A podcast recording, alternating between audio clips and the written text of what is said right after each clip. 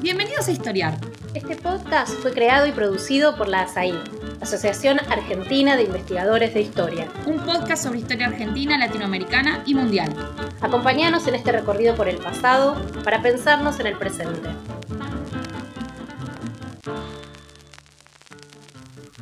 Buenas tardes para todos y para todas. Estamos en un capítulo más del podcast de la ASAI, de la Asociación Argentina de Investigadores de Historia. Y hoy vamos a compartir sobre un tema que es central en la historia regional, tanto de Argentina, del Paraguay, de Brasil, de Uruguay y de toda la región sudamericana. Vamos a estar conversando sobre la guerra contra la Triple Alianza, ese enfrentamiento en que se vio involucrado el Paraguay, Argentina, Brasil y Uruguay.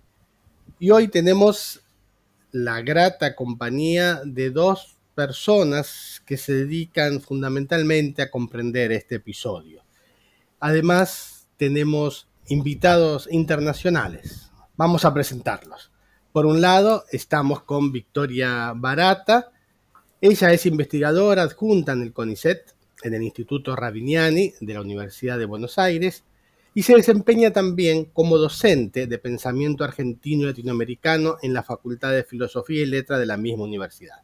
Se graduó como profesora y doctora en historia en la UBA. Ella ha escrito ampliamente sobre el tema de la guerra y fundamentalmente recomendamos también su último libro, La Guerra del Paraguay y la construcción de la identidad nacional, publicado en el año 2019 por la editorial SB. Buenas tardes, Victoria. Buenas tardes, ¿cómo están? Y también, y ahí tenemos nuestro invitado internacional, contamos con la presencia de Eric Caballero Campos. Él estudió historia en la Universidad Nacional de Asunción, donde también se doctoró, y posee una maestría en historia del mundo hispánico por el Consejo Superior de Investigaciones Científicas de España. Es investigador del CONACYT, lo que sería el CONICET en Paraguay, y docente investigador en la Universidad Nacional de Canindeyú. También es catedrático de Historia Social Paraguaya en la Universidad Nacional de Asunción. Él es miembro fundador del Comité Paraguayo de Ciencias Históricas y entre sus múltiples, múltiples obras eh, podemos mencionar de moneda, mercancía del rey, efectos y funcionamientos de la Real Renta del Tabacos y Naipes en la provincia del Paraguay.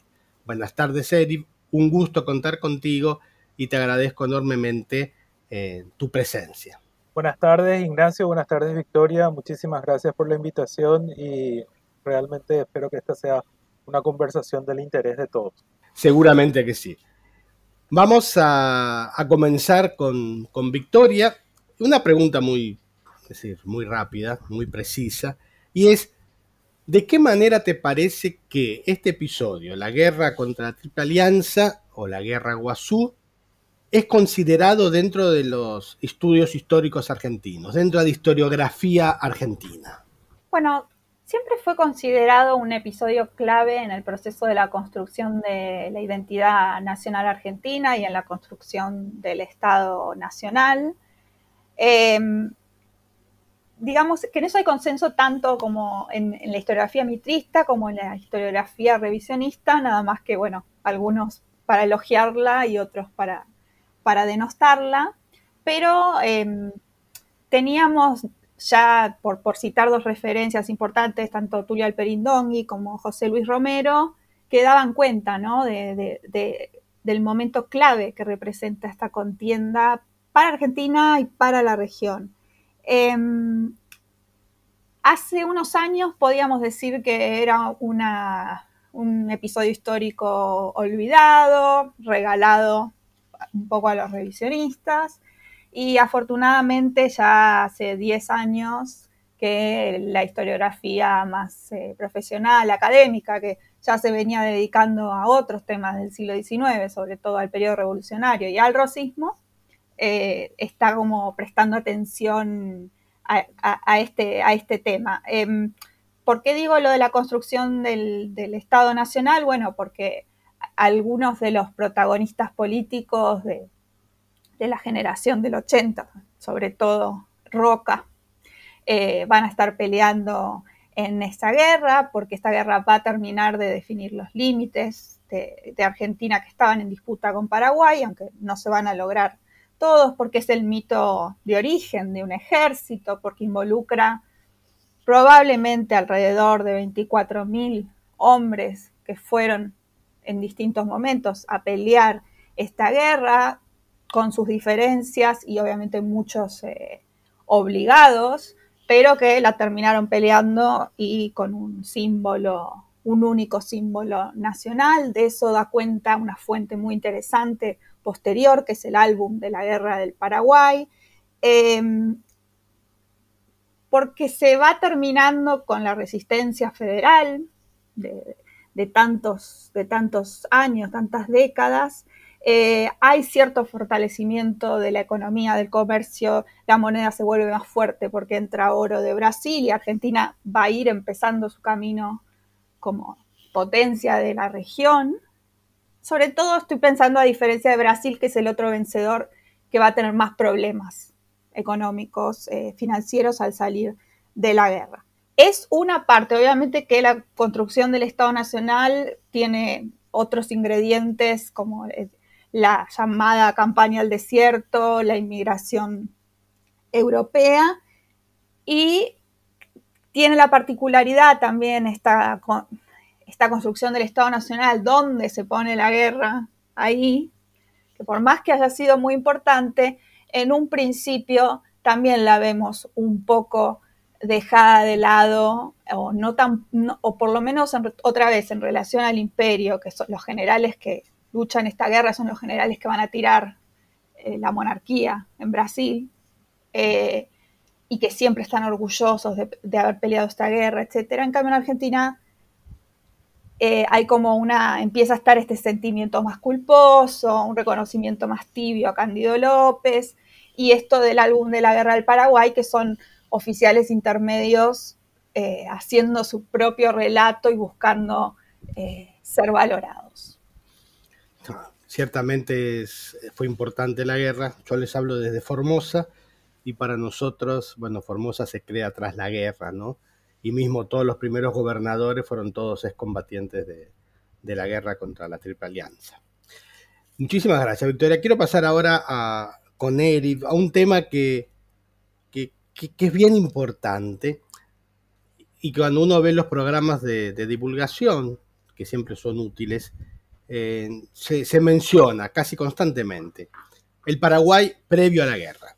Y cuando uno ve esas imágenes es el Paraguay potencia, el Paraguay envidiable, el Paraguay que, que querían derrocar, ¿no? el Paraguay que tenía todo lo imaginable menos deuda externa. Entonces, quisiera preguntarte, ¿qué de mito y qué de realidad hay eh, en esta idea que se presenta del Paraguay tan poderoso previo a la guerra contra la Triple Alianza? Bueno, eh, ahí hay, una cuestión que es muy importante entender.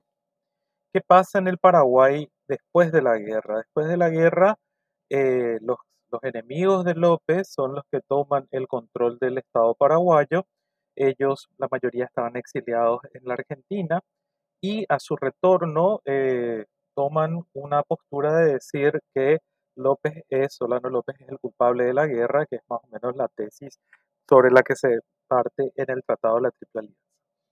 Entonces, en una campaña de reivindicación de la figura de Francisco Solano López, aparece un joven periodista en ese momento, después ya consumado historiador, con, los, con las transcurrir de las décadas llamado Juan e. Oleari, Juan Emiliano Oleari, quien logra instalar esa idea de que el Paraguay era una potencia, que no tenía deuda externa, que tuvo el primer ferrocarril del Río de la Plata, etcétera, etcétera, y que empezó un proceso de industrialización. La industrialización era muy incipiente, estamos hablando de un arsenal y una pequeña fundición que fue muy importante. Obviamente nadie puede negar la relevancia de tener estos emprendimientos industriales con técnicos contratados por el gobierno paraguayo en Inglaterra. Pero de ahí a pensar de que el Paraguay era una potencia, eh, eh, la realidad, los números, cuando uno mira las cuentas nacionales, se encuentra con que estábamos muy, muy lejos de eso.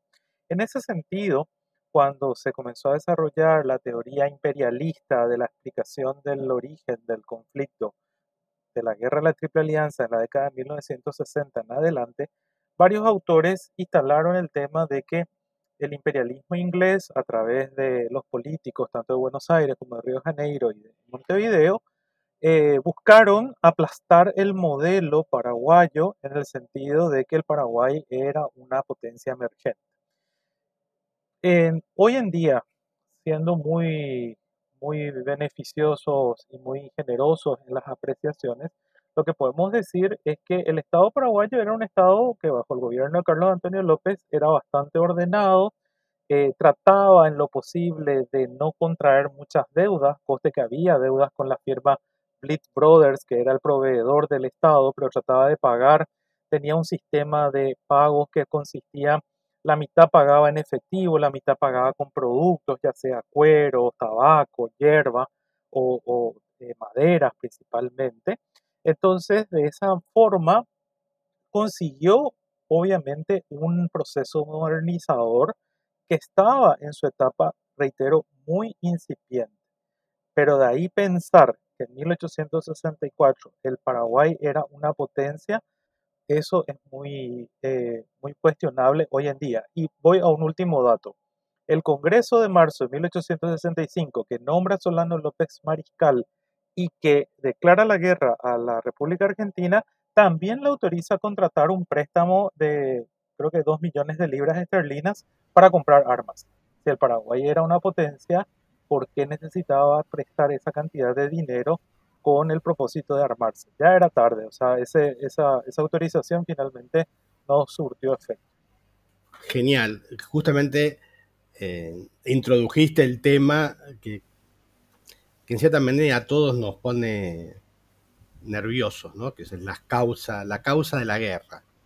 Es decir, ¿por qué, ¿por qué se pudo haber producido un conflicto de este tamaño? ¿Por qué la guerra? Yo siempre cuando que me toca enseñar la, la guerra contra la Triple Alianza, siempre hablo de, bueno, no solo que es multicausal, como todo acontecimiento histórico, obviamente, pero que también es la guerra duró tantos años que a medida que la guerra transcurría, las causas iban variando, que no es lo mismo el inicio de la guerra, no es lo mismo después del, encuentro entre Mitre y López en Coná, no es lo mismo después que a fines de 68 ya los aliados se hacen con, el Paraguay, es decir, como que cada, en cada momento, mi interpretación, por supuesto, ustedes pueden estar en desacuerdo, es que hay causas distintas, pero ¿Cómo ustedes, y ahora comienzo con, Victoria, pues la misma pregunta para los dos, y, si quieren intervenir ambos sin drama, ¿cómo ustedes ven o cómo ustedes explican las causas de la guerra contra la Triple Alianza? Victoria. Bueno, primero decir, para complementar un poco lo que estaba hablando Eric, eh, que hay que descartar eh, como causa que el Paraguay era una potencia a la que Gran Bretaña buscaba destruir eh, porque podía hacerle competencia y eh, que buscó destruirla a través de sus aliados eh, de la región. Eso no solo no es que muchas veces el revisionismo dice, claro que no va a haber un documento o tratan de encontrar un documento de, de Thornton, a ver si dice algo. No, no es que no exista el documento, sino que hay demasiada evidencia en contra de que eso sea cierto, en contra de que Paraguay fuera una potencia que pudiera eh, hacerle frente a Gran Bretaña por todo lo que mencionó Eric, porque estaba metida ya en el modelo agroexportador de una manera, utilizaba materias primas inglesas, tenía ingenieros eh, británicos, López trató de vender su algodón. Eh, bueno, primero partimos de ahí. Entonces, que ya para mí es una fake news. Vamos a a las causas. La causa de fondo, y después voy a, esto de las guerras, muchas guerras en una guerra. La causa de fondo es la construcción de los estados nacionales tal como la conocemos hoy y hay varias guerras. Eh, pienso en la guerra del Pacífico, pienso en la guerra de México con Estados Unidos, hay varias guerras que en el fondo están peleando lo mismo, ¿no? Y establecer los límites. Ahora, sí estoy de acuerdo con esto que decís, de que la guerra es tan larga que no solo es tan larga y los objetivos van cambiando, sino que son distintas guerras. Y eh, realmente la, contingencia, las malas decisiones de los actores, a veces de unos, a veces de otros, a veces de ambos, son los que van a hacer una escalada que es inimaginable desde el principio.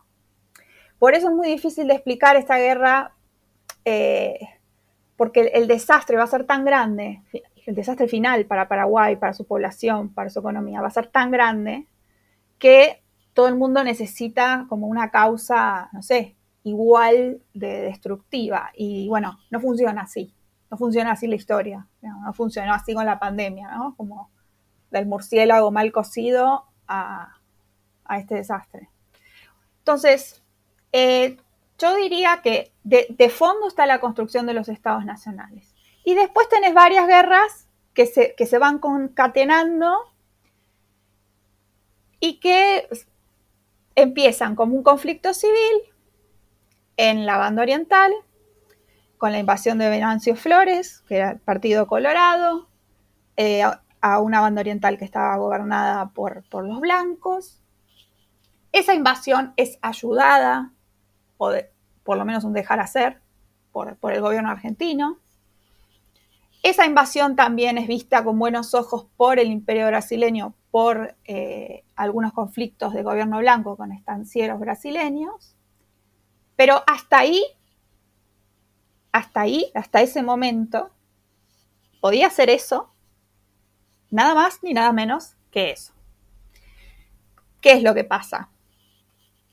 Después se convierte en otra cosa cuando el imperio brasileño decide invadir la banda oriental.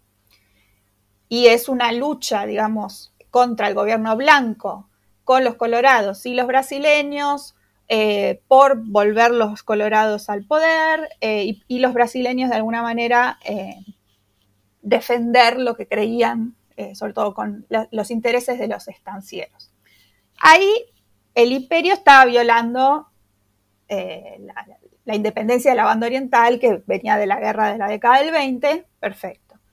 Ahora, de ahí todavía no tenemos lo que pasó. O sea, eso podía ser ahí. El factor Paraguay y el factor Francisco Solano López y su idea de que se estaba rompiendo el equilibrio del plata, de que los grandes estaban rompiendo eh, el equilibrio del plata al atacar a los países chicos, eh, pone la guerra en otro nivel y hace otra guerra, que es eh, la guerra entre Paraguay y Brasil, a partir de que López decide capturar ese buque Marqués de Olinda en donde estaba el gobernador de Mato Grosso.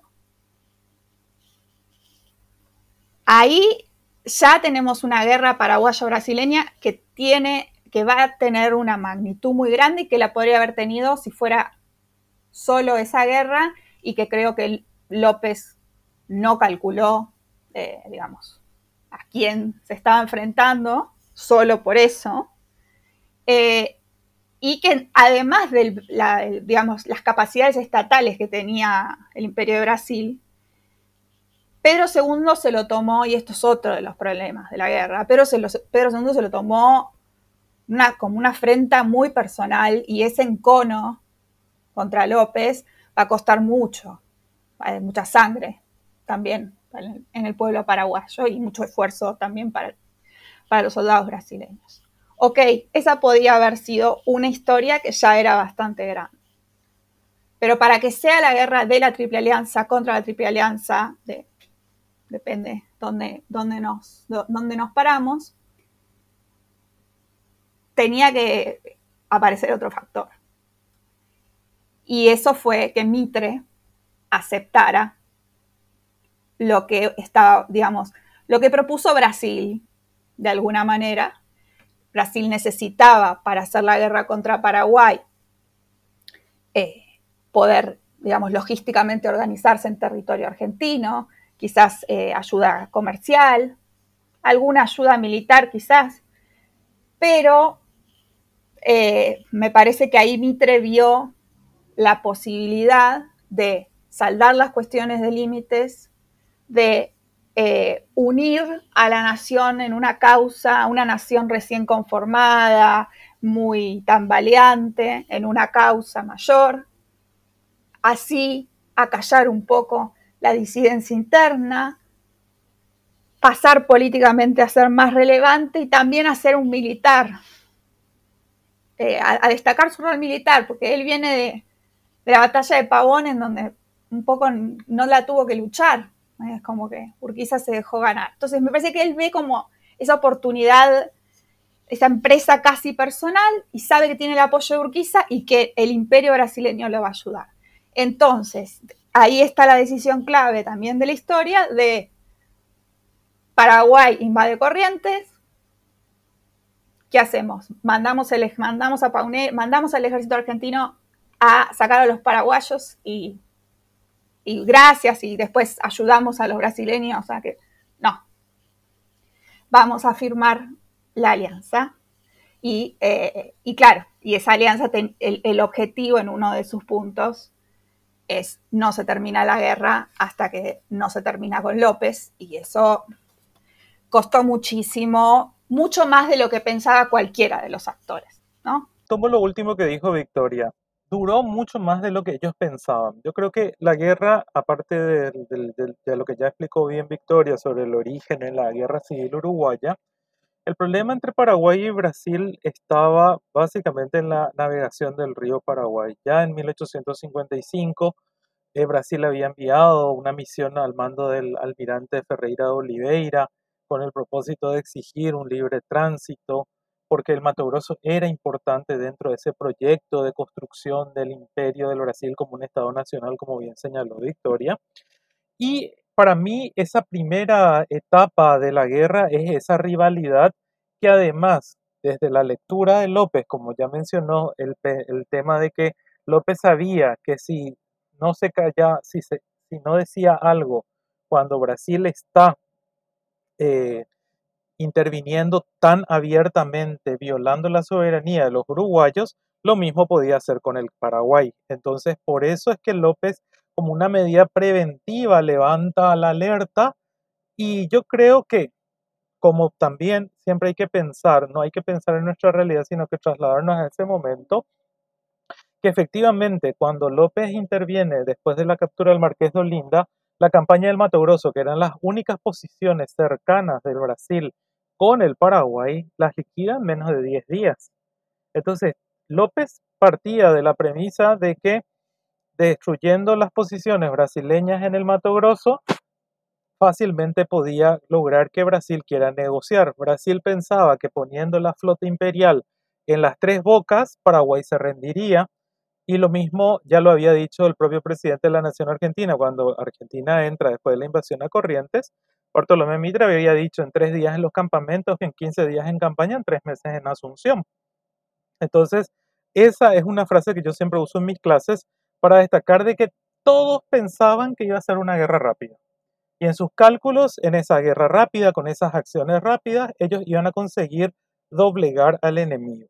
Y es ahí donde una serie de otros factores van entrando en juego. También hay factores intereses económicos de los vivanderos de la, de la Triple Alianza, disputas entre los comandantes, ¿verdad? Entonces, eh, obviamente que eso va a generar un retraso y además no también eh, no, no, no dejar de lado un factor que para mí siempre es muy llamativo, la resiliencia del soldado paraguayo que sin armas, sin equipamientos, sin comida ya en la última etapa, está luchando y presentándose a las batallas hasta casi el final. Entonces, ese es un factor que tampoco se tuvo muy en cuenta y que obviamente sorprendía y hay varios testimonios de oficiales tanto argentinos como brasileños que destacan eso. Genial. Ahora, ustedes tocaron dos puntos. Eh, Victoria habló del, tratado secreto, Eric de la campaña al Mato Grosso, que a mí lo que me llama la atención de esos hechos es la prontitud. O sea, el, el tratado secreto se firmó el primero de mayo del 65, ¿no? es decir, muy rápido, con artículos en donde se definía, bueno, el límite con el Paraguay va a ser tal, de Argentina, de Brasil va a ser tal.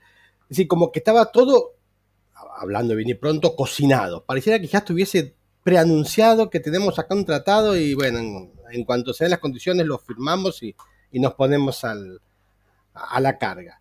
Y al mismo tiempo, Eric nos comentaba, o nos comentaba lo del Mato Grosso, que también fue algo rápido. Fue algo como, pucha, parece que, que Solano López tenía preparado ya la idea, bueno, en la primera de cambio me voy al norte e invado. Ustedes piensan, y acá viene la, la pregunta, quizás no se puede decir que estuviese preparado, que estuviese de antemano visto, pero que estaban todos con, el ojo puesto, acá se nos arma la guerra. ¿Cómo lo ven? Comenzamos con Victoria.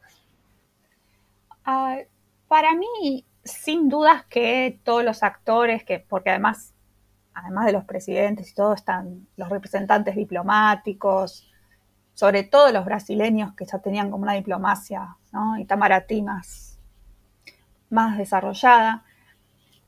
A mí me parece que no es que no tuvieran las opciones en, la mesa, ¿no?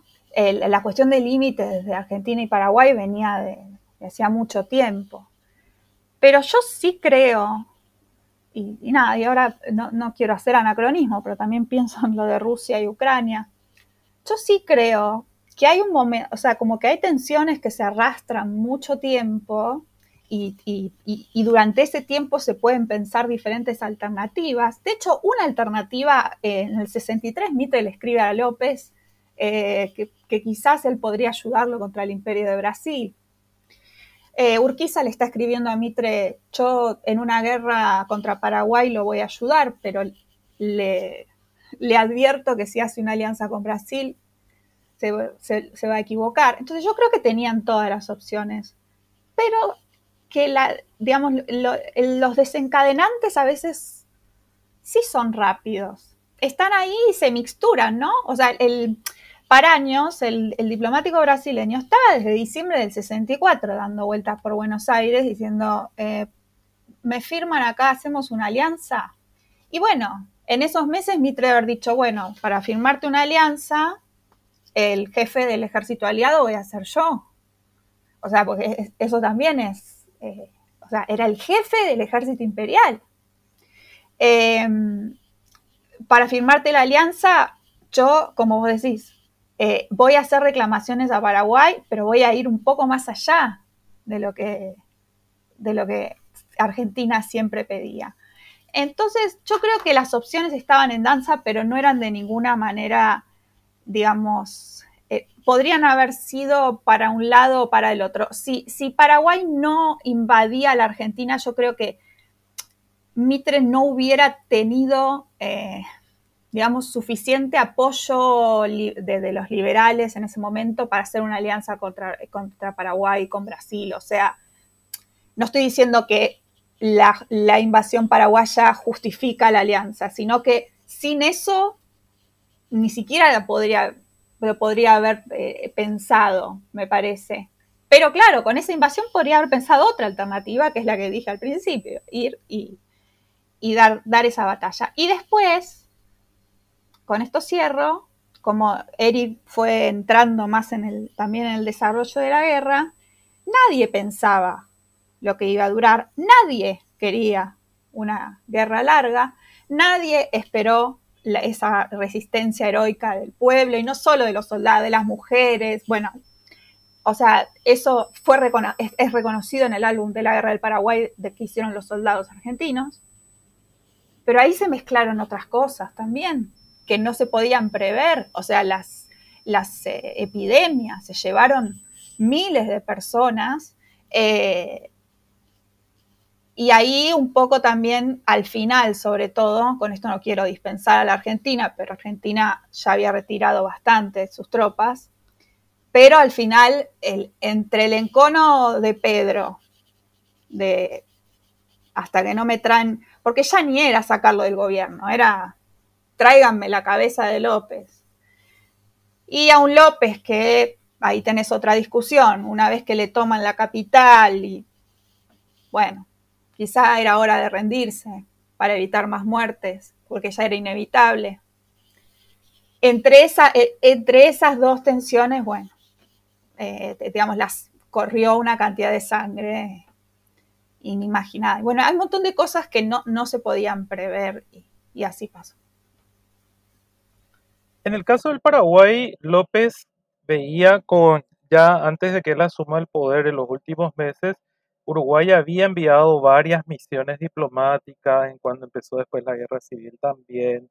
Entonces, los blancos, que eran sus aliados naturales, porque tenían coincidencias, más coincidencias que diferencias, López, acuérdate que empieza a, organizar el campamento de Cerro León, donde comenzó a movilizar a las tropas. Cuando llega la noticia de la invasión brasileña al, al Uruguay, López está en Cerro León y desde Cerro León él ordena que Cerro León para el público que nos está escuchando es un campamento que se construyó expresamente en ese año 63, empezó la construcción, está a unos 30-35 kilómetros de Asunción en el Valle del Pirayú, que era en ese momento un lugar estratégico para juntar a toda la población del norte con la población del sur y era un campamento de entrenamiento militar. Entonces, para mí por lo menos, López estaba manejando o barajando de que efectivamente su nota del 30, bueno, la nota es del 30 de agosto de 1864, donde le da el ultimátum al Brasil, pero veía que la tensión iba increciendo en esos años entre el 63 y el 64. Bien, ustedes mencionaron también un, es decir, directamente no lo dijeron, lo digo yo ahora, es decir, más la cuestión social de, de la guerra, ¿no? Es decir, los soldados, Victoria mencionaba el tema de las epidemias, Eric el tema del heroísmo, y muy pocas veces entramos, si bien hay investigaciones, por supuesto, pero a nivel popular de divulgación, muy poco sabemos, se, conversa sobre la historia social de esta guerra.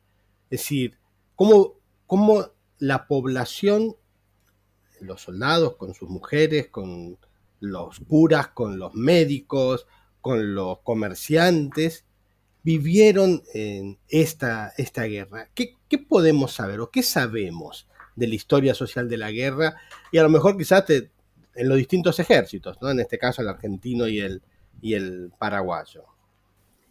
Bueno, estamos sabiendo cada vez más porque eso es, digamos, el aspecto social es un tema que se dedicó más al revisionismo, pero que eh, se dedicó a estudiar las resistencias a la, a la leva, ¿no? Pero no eh, a, a estudiar lo que efectivamente pasó, porque al estudiar lo que efectivamente pasó en, el campamento aliado, un poco se tambalea la, teoría.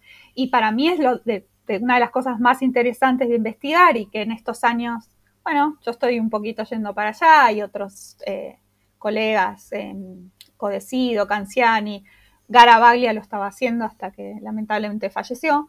Eh, que es el tema de, bueno, esos soldados en un momento llegaron, esos soldados convivieron meses, años, y fueron a pelear y fueron a morir por algo en lo que creyeron más, menos, pero había que poner el cuerpo. Eh, como dije, era un número inédito, eh, se estima 24.000, no, no, no, se puede saber con exactitud, em, más todo el movimiento comercial en el litoral, más todo el movimiento de que no está muy estudiado en Argentina de mujeres, está más hecho como una, digamos, el cliché de la mujer acompañante, la mujer prostituta, la enfermera. No sabemos bien eh, cosas sobre mujeres en el frente, pero está, Lautaro Massini también está estudiando eso. Em, la mixtura con los brasileños es un tema, eh, es un tema que les dio identidad Argentina a esa gente. O sea, de, una manera argentina en los términos de la época, ¿no? Pero, pero es clave como, aunque el soldado podía venir de, diferentes provincias y no tener idea de lo que era Paraguay y probablemente eh, no querer ir a la guerra más por eh, odiar al porteño y a Mitre que por una sensación latinoamericanista y todo eso que existe, eh, sí empezó a adquirir cierta noción de que pertenecía a un espacio más grande que el provincial a través de, sí, las celebraciones religiosas, las misas, que eran una mezcla, ¿no? Cívico-religiosa, eh, mucho canto al himno, muchos cantos eh, populares con, letras que exaltaban a, diferentes referentes históricos, em, ver morir a sus compañeros, verlos morir de a miles, apilándose los cadáveres, empezar a tomar resentimiento, que quizás, o sea, ya había un encono con el brasileño, ¿no? Vos lees los, periódicos, los relatos y nos están llenando la provincia de Corrientes, nos están invadiendo, bueno, los brasileños lo mismo. Pero bueno, después había que ir a matar paraguayos. Y, y para eso hay que arengar, para eso había que leer, no solo leerles a los soldados los periódicos de mitristas, sino capturar eh, periódicos del otro lado, en donde se burlaban del ejército aliado de Argentina, para provocar también ese encono.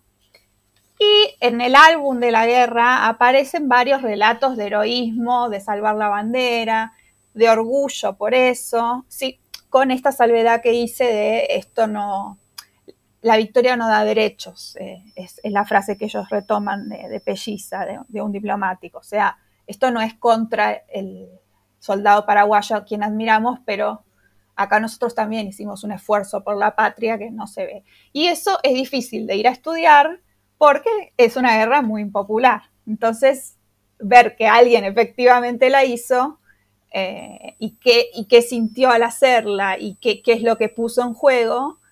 Y bueno, entonces es lo que, es lo que más costó al mitrismo a la historiografía mitrista no le interesaba tanto, a los revisionistas les interesaba decir nadie quería ir a la guerra, todos estos se rebelaron y terminaba ahí. Bueno, ahora es nuestra tarea eh, ir a ver qué pasó.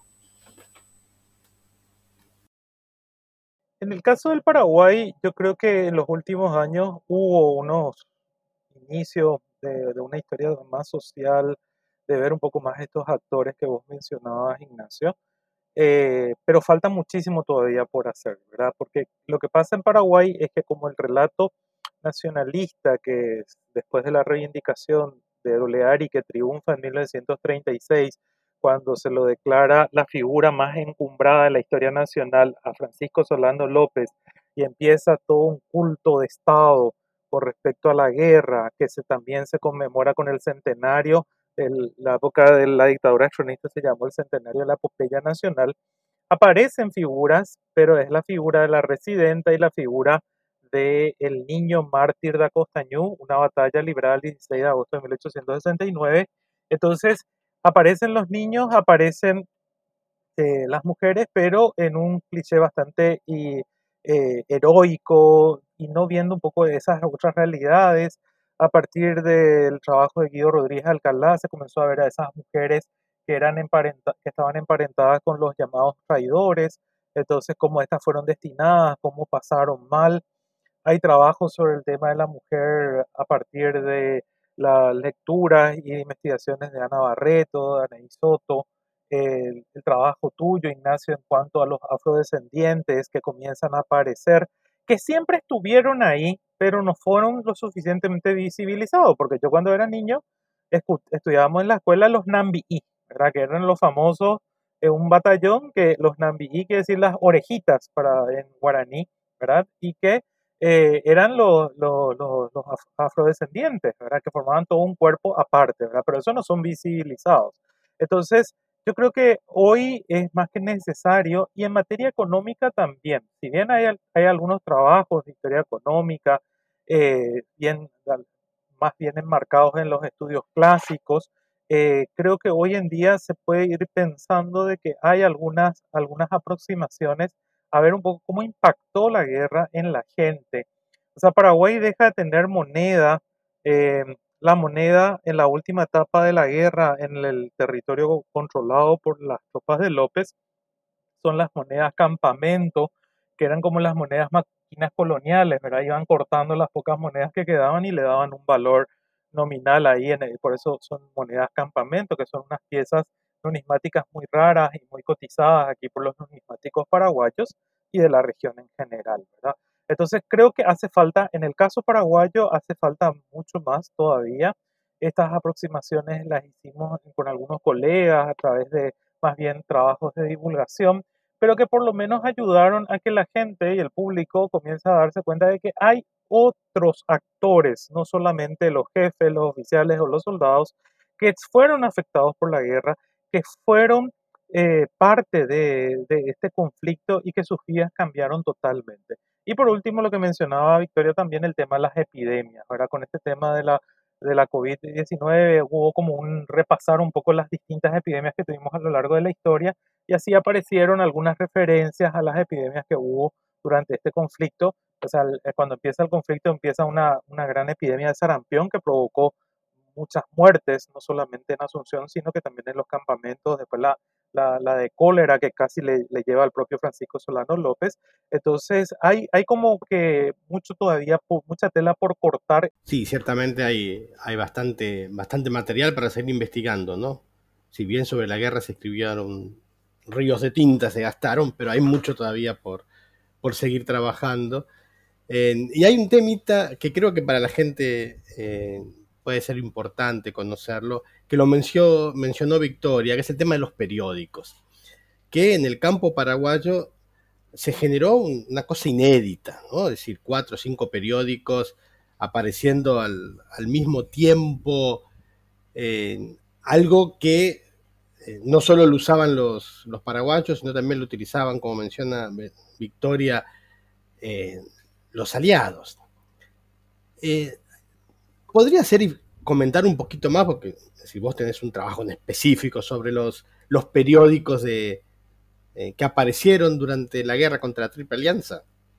Nosotros eh, con Cayetano Ferreira en, en, aquel encuentro que se hizo en París en el 2005 presentamos una primera ponencia que después se publicó como un artículo sobre eh, la construcción, la imagen del enemigo en el periodismo paraguayo. O sea, una de las características que va a tener López, y justamente pasa lo que decía Victoria, ¿verdad? Ese tema de leer, cómo nos presentan. El, la, la, gente que está alrededor de López se da cuenta de que hay que convencerle al soldado, no bastaba nomás esa idea de decir estamos defendiendo nuestro suelo, o sea, había que presentarle al, al enemigo, construir al enemigo. Entonces, eh, ellos comienzan a publicar primero El Centinela, que es un periódico que justamente dice en su presentación que está para defender las fronteras de la patria, los valores de la patria en medio de la guerra. Son periódicos de trinchera. Después aparece el Cabichuí. El Cabichuí es una pequeña avispa, ¿verdad? Y de hecho está representado así en el, en el gráfico que identifica en el logo, vamos a decir, del periódico que es supuestamente bastante ponzoñosa, ¿verdad? Y que va a atacar al enemigo. Después aparece el Cacique Lambaré, eh, que es un periódico escrito totalmente en guaraní. O sea, se dan cuenta que con, la, con las imágenes y con los textos en castellano, a veces mezclando un poquito de guaraní no es suficiente, entonces sacan un periódico totalmente en guaraní que se leía, la, no había muchos ejemplares. Lamentablemente nosotros nunca pudimos eh, trabajar, saber cuántos los que se imprimían, pero lo que sí sabemos era que se levantaban los oficiales, los oficiales tenían que leer a la tropa y después devolver nuevamente, no se quedaban ellos con los ejemplares, lo mismo pasaba con el semanario. Entonces, y por último, cuando ya estamos en Piribehuí, en la etapa final de la guerra, un sacerdote de origen italiano, Jerónimo Beckis, dirige La Estrella, donde eh, ya es una cuestión así como a, mí ese periódico es el que más angustia me da leer, ¿verdad? Porque es el, el objetivo del periódico es mantener, es tratar de presentar de que, que está todo bien, que, va, que, que, no está tan todo, todo perdido. Asunción ya está ocupada, gran parte de del territorio también. Y entonces la estrella trata de, de vender esa idea de que todavía hay esperanza, ¿verdad? Que es muy interesante, pero que efectivamente eso se cumple. De hecho, eh, muy simbólicamente, el último número de la estrella estaba en la prensa cuando se produce la batalla de Piribehuí el 12 de agosto de 1869, ¿verdad? Que es un número que algunos dicen que se terminó de imprimir, otros dicen que no llegó a imprimirse, pero bueno, quedó ahí la, la duda sobre ese último número. Bien, no, ciertamente el, el arte mismo en esos periódicos es, fabuloso, ¿no? Los grabados. Aparte, claro, como dijo Eric, son, son periódicos de trinchera, se publicaban, si bien algunos se publicaban en Asunción, otros se publicaban en Paso Pucú, otros se publicaron en, en es decir, el material mismo con el cual publicar el papel que escaseaba, la tinta, los, bueno, los, los modelos, es algo que, llama poderosamente la atención en general a todos los investigadores, ciertamente. Ya nos va quedando poco tiempo y quisiera preguntar, a mí algo que me, que, me quedó flotando todavía lo que dijo Victoria, y es el tema de eh, por qué peleaban los soldados. ¿no? Eh, y también de dónde venían esos soldados. Es decir, a la hora de reclutar, ¿había alguna política en especial de traer, no sé, uno imagina que gente que no sea de corriente, porque a lo mejor son pro paraguayos, o, al, revés. Es decir, y al mismo tiempo de, la forma de reclutar, si uno trae, como dijo Victoria, alguien de, otras provincias, cuando, ¿por qué luchar esa gente? Uno puede decir, bueno, al momento de la lucha uno va cobrando razones, pero en el momento de ir suena más, más, más complejo, ¿no? Es decir, ¿por qué luchar? Y también a nivel del soldado paraguayo. Es decir, lo que dijo Victoria al principio eh, sobre el heroísmo, y uno nunca puede olvidarse de la conferencia de Manuel Domínguez sobre las causas del heroísmo paraguayo, es decir, que, por supuesto que las causas las puso en, lo que veníamos hablando desde el principio, Paraguay potencia y la raza más, eh, la mejor del mundo, pero también, por, decir, ¿por qué luchó hacia esa resiliencia que hablaba Eric, el, el, Paraguay. Es decir, ¿qué había por detrás? Era la tierra, era la patria, era López, era una idea de, de qué. Es decir, Victoria, sí. empiezo por el, empiezo por el final, eh, me meto un poco en Paraguay, porque, porque bueno, porque algo investigué sobre eso, porque tengo mi, mi historia personal ahí con, eh, mi tatarabuela, niña paraguaya, que trajo el ejército para Buenos Aires. Yo creo que no es lo mismo, eh, yo no tengo dudas de, estos actos de heroísmo y de defender hasta el final, pero creo que no es lo mismo estar defendiendo, digamos, la propia tierra, eh, o sea, estar siendo invadido y defender la propia tierra y lo único que queda que, o sea, el, corazón que se le pone a eso eh, vamos a decir que es más genuino eh, que el que quizá podían tener otros, la mayoría de los soldados del ejército aliado. Reclutar eh, tanto en Argentina como en Brasil fue una tarea muy complicada porque tenés una élite porteña que fue convencida con estas ideas de civilización, de la nación, eso existió. Los tenés también en el imperio. Pero después, como dije, ir a reclutar en las provincias del oeste, muy, eh, bastante federales, muy antiporteñas, a una guerra que se presentaba como de Buenos Aires.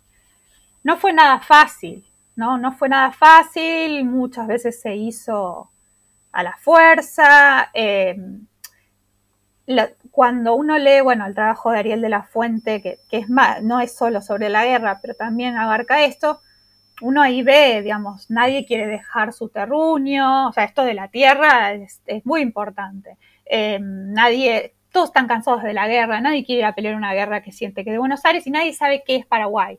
O sea, pues también está para sacar este mito romántico latinoamericanista de que eh, no iban porque eh, eh, tenían conciencia latinoamericana, no.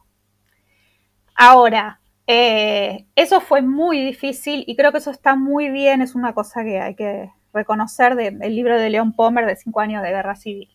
¿no? Él muestra en cada provincia todos los levantamientos. Incluso el desbande que se le hizo a Urquiza, que ahí lo tengo, ahí hay un componente más antibrasileño también del cual hablar. Ahora, una vez que están allá, eh, y, creo que hay que profundizar en eso, eh, y eso también tiene que ver con, no sé, la psicología de la guerra, con, otras metodologías de estudio, de abordaje del soldado. Eh, hay, que hay que convencer a, alguien, digamos, de que no, de que no, de que no se escape. También no nos olvidemos que está, había oficiales de otras nacionalidades, que estaba la llamada Legión Paraguaya, de los paraguayos exiliados, en un primer momento, después no. Uno de esos oficiales de Lombardía es Daniel Serri y tiene, eso es un caso paradigmático de, cómo alguien que nació en otra tierra recuerda esa guerra como casi como su, su acta de, nacionalidad argentina, o sea, habla de la batalla de Tuyutí, habla de la bandera y los colores y el cielo y, cómo eso lo hizo sentir argentino. Entonces, bueno, todo eso es muy incómodo, ¿no? Porque uno piensa y dice, eh, esta guerra realmente terminó muy mal, pero bueno, eh, yo creo que ahí se mezclaron las, se mezclaron los objetivos, ¿no? Tenía desde Mitre con sus objetivos personales a los oficiales que lo acompañaban, que tenían otros, que después son los que van a, poner a Sarmiento como presidente también, eh, pero en todo caso todos ellos con una visión muy peyorativa sobre Paraguay eh, y sobre el pueblo paraguayo y muy demonizada de López, todos con desconfianza a Brasil, y hasta el soldado que, bueno, le, el que habrán, el que quería irse, escaparse, aunque sabemos que la deserción probablemente fue más en los reclutamientos que una vez que llegaron al, campamento, lo cual también es, es, llamativo, es para investigar, ¿no? Pero bueno, sí, no puedo decir que nada se compara a tener que defender tu tierra. En el caso de Paraguay, solamente para comentar brevemente, como dice Victoria, en el, al gobierno no le costó mucho. En esa primera etapa era eh, defender a un pueblo hermano, que era el Uruguay. Después en la segunda etapa, cuando ya empieza la, guerra en territorio paraguayo a partir del año 66, comienzo del 66, eh, ya cuando eh, invaden las tropas aliadas, entonces es defender el suelo. Entonces ahí no hay problema, todos se movilizan, todos quieren dar donaciones. En una primera etapa las mujeres donan chipa, donan maní tostado, hilos, telas. Y cuando ya comienza a notarse las consecuencias del bloqueo, es como que hay como una solidaridad que es lógica cuando uno se siente agredido. En la última etapa, cuando ya no hay casi hombres para reponer, ¿verdad? Que, porque hay pues un mito de que el Paraguay tenía un millón de habitantes, en realidad si hubiese tenido un millón de habitantes no hubiese tenido tan pronto tantos problemas con, las tropas, ¿verdad? Entonces ahí baja la edad militar, en un primer momento creo que bajan a 14 años, después a 12, ya en la última etapa. En la última etapa, y eso está todo en varios documentos de la Acción Nacional, porque hay veces que dicen que, son, que son inventos. De, donde dice, bueno, lisiados y ancianos que están en el pueblo, lístenlos y movilícenlos. Entonces, eh, eh, en el caso del Paraguay, de hecho, Eric Hosban dice en uno de sus libros, es la primera guerra total, y realmente fue una guerra total porque no se salvó nadie. En algún momento, eh, todos los varones con cierta capacidad eh, tuvieron que entrar a la guerra y eh, las mujeres obviamente, incluso en algunas combatieron en, en la batalla de Lomas Valentinas, en la batalla de Piribehuí, mujeres combaten, ¿verdad? Eh, las pobres que quedaron vivas en Lomas Valentinas fueron 300 mujeres que se las recuerda porque fueron violentadas brutalmente por los soldados aliados, ¿verdad? Y bueno, y ese tipo de, de hechos nos van demostrando que Paraguay movilizó a toda su, a la mayor cantidad de población disponible, por lo tanto, eso también tuvo unas consecuencias, aparte de la hambruna, que hace que tengamos una catástrofe demográfica, porque a partir del libro de Chavenato se habló mucho del genocidio americano y se instaló la idea de un genocidio. En realidad, hoy estrictamente, si hacemos con una cuestión bien científica, no fue un genocidio, pero sí una catástrofe demográfica porque la gente murió de hambre, murió de enfermedades obviamente como hoy se habla mucho de los daños colaterales de la guerra, y esos daños colaterales también se vieron incrementados por esa movilización de gente que no estaba en condiciones de ser movilizadas en armas.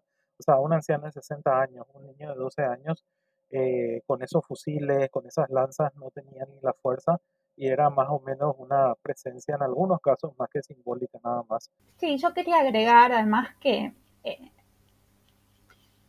sobre todo hacia el final, los últimos años, em, también acá en Argentina circuló mucho esa idea como muy también romantizada de que todos defendían a López en Paraguay y bueno, la verdad que no, no era así. O sea, muchos no, no les quedó alternativa eh, y, bueno, después están todos estos procesos de, digamos, eh, los tribunales de sangre, de traición, las mujeres que de los oficiales que son considerados traidores, que son mandadas a trabajos de campo forzado. Entonces, creo que es, importante dejar esto en claro, creo.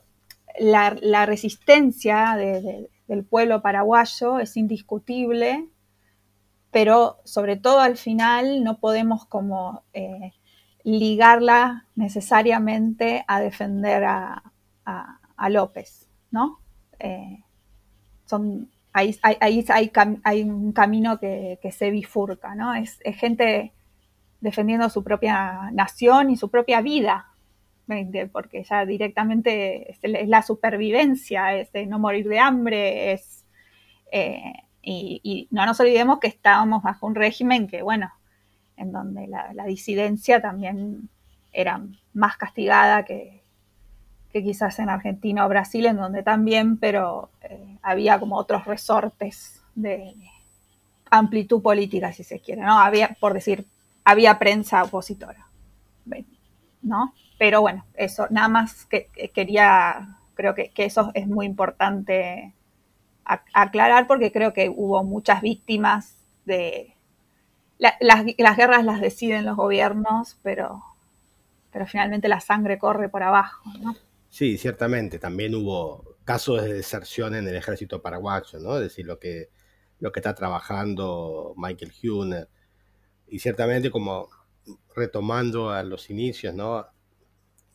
hay, Victoria hablaba de hay distintas guerras y ciertamente hacia el final en el, en el campo paraguayo, yo creo, entiendo, que había distintas visiones de cómo culminar la guerra, ¿no? Ciertamente el mariscal López era con, la lanza en la mano hasta el final, y otros, incluso dentro de su entorno familiar, de la élite paraguaya, pensaban que no, que había que hacer, terminarla, concluirla de otra manera, y eso significó, por supuesto, su muerte, ¿no? Es decir, para López era traición, entonces la traición no se podía dejar impune.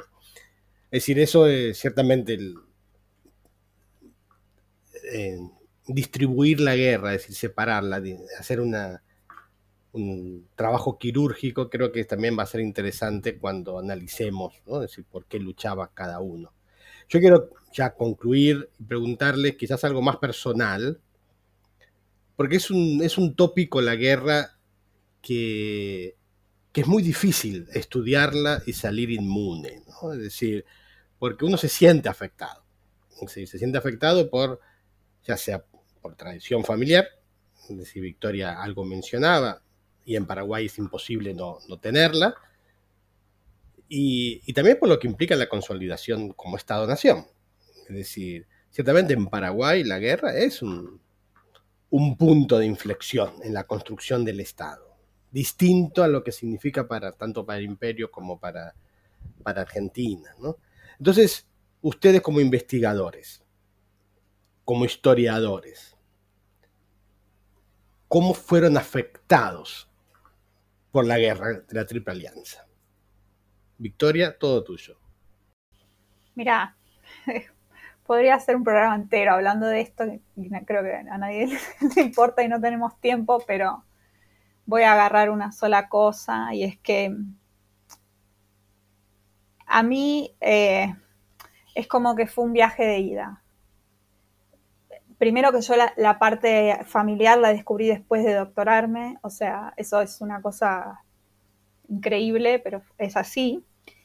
Y después me cambió la vida en el sentido de que yo siento que no puedo volver atrás, que a veces intento eh, escribir sobre otro tema cercano y, ya, ya no puedo y ya soy referente del tema para cada vez más, ¿no? Cada vez más eh, trayectoria tiene uno, más, qué sé yo, perfecciona, madura sus ideas, más reconocido es y más cosas hay para hacer y uno más se da cuenta que tiene que ir, qué sé yo, como dije, ¿no? Yo empecé mucho por los periódicos, ahora estoy intentando ir por lo social, entonces, a mí me cambió, digamos, la vida para siempre. Era una región que me interesaba, que ahora conocí de otra manera, que no hay manera de tampoco no involucrarse, o sea, de, ir, conocer, conocer, hacerse amigos, eh, no sé, mi caso, estudiar guaraní, estudiar portugués, eh, como imbuirme, imbuirme de eso y y estoy convencida también de que cuanto más hagamos una historia profesional de esto y más se muestre como verdaderamente o acercarse como verdaderamente fueron las cosas, la integración actual puede ser mucho menos, eh, más fructífera y menos hipócrita eh, y, cosas que se, que se convirtieron, discriminaciones que se convirtieron en otra cosa, se puede ayudar a, a, que eso desaparezca. Así que bueno, nada, a mí me, cambió mucho, fue muy... Terminar de escribir el libro quedé, quedé como muy mal, es muy, es muy difícil. Y bueno, y supongo que ahora voy a seguir con los niños y, y, y, cuando pasó lo de la pandemia uno ve las diferencias y las similitudes con la guerra, también eso interpela, te cambia. Eh, y, también, bueno, creo que la temática de los niños también me, interpeló en la pandemia eh, por una sensibilidad que, adquirí por ser madre, pero también por, por todo lo que leí sobre los niños que no son solo los que lucharon y todo, que bueno, ni hablar, sino que tenés miles huerfanitos para ver que se están en el imperio, en Uruguay, en Argentina, y eso me, me pone la piel de gallina. Bueno, en mi caso, el tema de la guerra es una línea, vamos a decir, secundaria de mis investigaciones principales, pero siempre es como que algo que uno va volviendo, ¿verdad? O sea, eh, la guerra representa en líneas generales el tema, y, Ignacio lo sabe bien, también lo sabe Victoria, y comentarle a, los que están escuchando esta, esta audición, ¿verdad? Es el el gran tema en Paraguay. O sea, no, no, hay, creo que, un historiador en, Paraguay que no haya hecho algo sobre la guerra grande o la guerra guazú, como decimos nosotros en guaraní. Entonces, para mí, el, por sobre todo, lo que siempre me, me intriga es, y de hecho, como empecé trabajando con el tema del periodismo, la construcción del enemigo del periodismo, hace poco cerramos un proyecto con Carlos Gómez Florentín sobre la nación y la modernidad con el semanario y también trabajamos sobre ese tema en la guerra, es cómo ese Estado, el Estado dirigido por Solano López, convence y transfiere un discurso hasta el último, ¿verdad? Y como decía eh, Victoria, muchas veces se piensa que la gente eh, peleaba por Solano López, pero al final lo que hace es pelear por su país y pelear por su, propia vida, ¿verdad? Y por su familia y por su gente, ¿verdad? Entonces, es como en mi, en mi, en mi cuestión, básicamente es tratar de desmontar, hace, eh, hace uno o dos años el último artículo que publiqué tiene que ver con cómo presentaba al semanario eh, ciertas, ciertos hechos históricos, ciertas batallas dentro de la guerra al público a su seno y cómo en realidad eh, fueron, ¿verdad? Entonces, es como que ir desmontando un poco y tratando de entender un poco más cómo funcionó esa relación de Estado y sociedad en un momento eh, en un momento de, de, de, mucha tensión para, para, la sociedad paraguaya.